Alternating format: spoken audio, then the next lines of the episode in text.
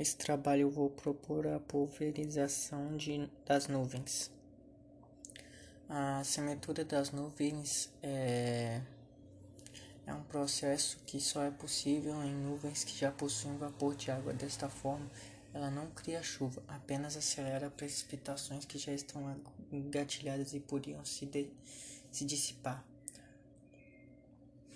É, no entanto, eu proponho que em vez da utilização da água doce, que já se encontra em escassez e que fica concentrada em determinados pontos geográficos, gerando conflitos regionais, escassez de alimento, de plantas, de vidas, animais etc., propõe a utilização de água salgada para aumentar a capacidade de reflexão solar em 10%, diminuindo a temperatura média da Terra.